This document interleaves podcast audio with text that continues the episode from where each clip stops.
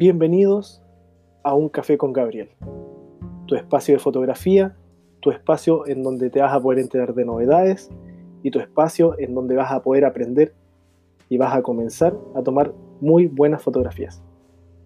Entonces, con el capítulo de hoy vamos a hablar sobre qué es lo que necesito para comenzar a tomar fotos en esta serie de cómo iniciarse en la fotografía en 10 pasos. Entonces, en el primer paso de este curso de fotografía, aún no vamos a entrar en los conceptos técnicos que debemos aprender para saber cómo componer una fotografía. Ahora vamos a conversar entre tú y yo un momento sobre cómo puedo empezar en la fotografía, qué es lo que necesito, además de los conocimientos. Hay muchas veces en las que las personas caen en un error muy grande al momento de querer empezar en la fotografía y se sienten frustrados, ya que desde el primer momento están pensando en que deben comprar una cámara cara, invertir quizás en accesorios y ojo, una cámara cara no nos asegura tomar buenas fotografías. Tenemos que tener presente que este será nuestro instrumento para interpretar la luz, pero nosotros vamos a decirle cómo queremos que la interprete y la retrate en el sensor de nuestra cámara. ¿No tienes una cámara? No importa. Tienes tu celular.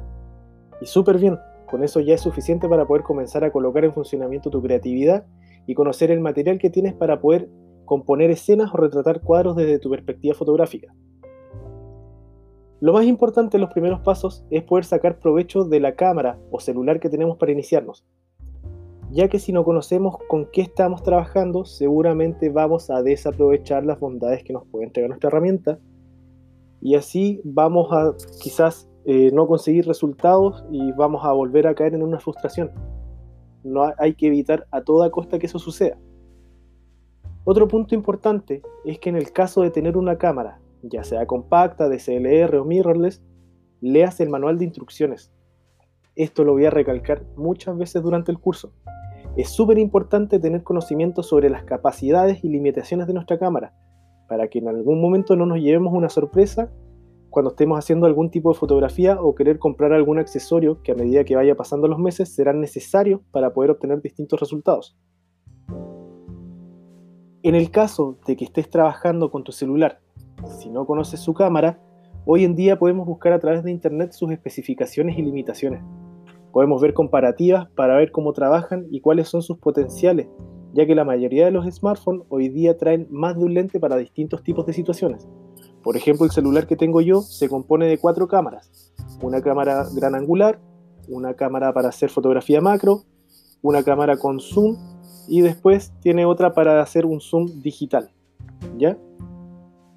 Por último, te aconsejo que busques inspiración. Es súper importante sentirse inspirado.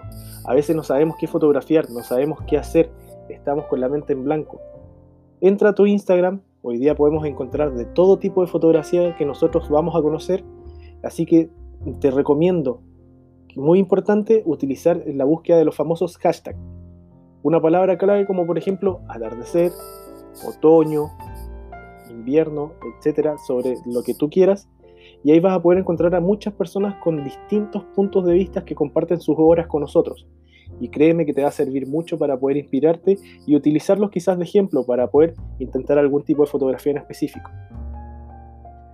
Teniendo esto presente, entonces no es necesario que para que comenzamos en la fotografía tengamos que tener una cámara fotográfica. Vamos a conocer los aspectos esenciales de la fotografía. Si tienes un celular que no cuenta con un modo manual, no importa. Tienes que aprender de igual forma cómo trabaja un procesador de imagen para poder capturar lo que nosotros queremos. Y muy importante, por sobre todas las cosas, es que tengas que estudiar y aprender las cosas que vamos a ver dentro de este curso. Así que espero que le pongas todas las ganas, que te parezca un curso muy entretenido y si tienes cualquier duda, puedes escribirme a través de mi Instagram, FotoAustralCL, y quizás para el próximo capítulo vamos a poder resolverlas entre todos y seguir conversando en un café con Gabriel. Así que muchas gracias por escucharme y nos vemos en el próximo capítulo.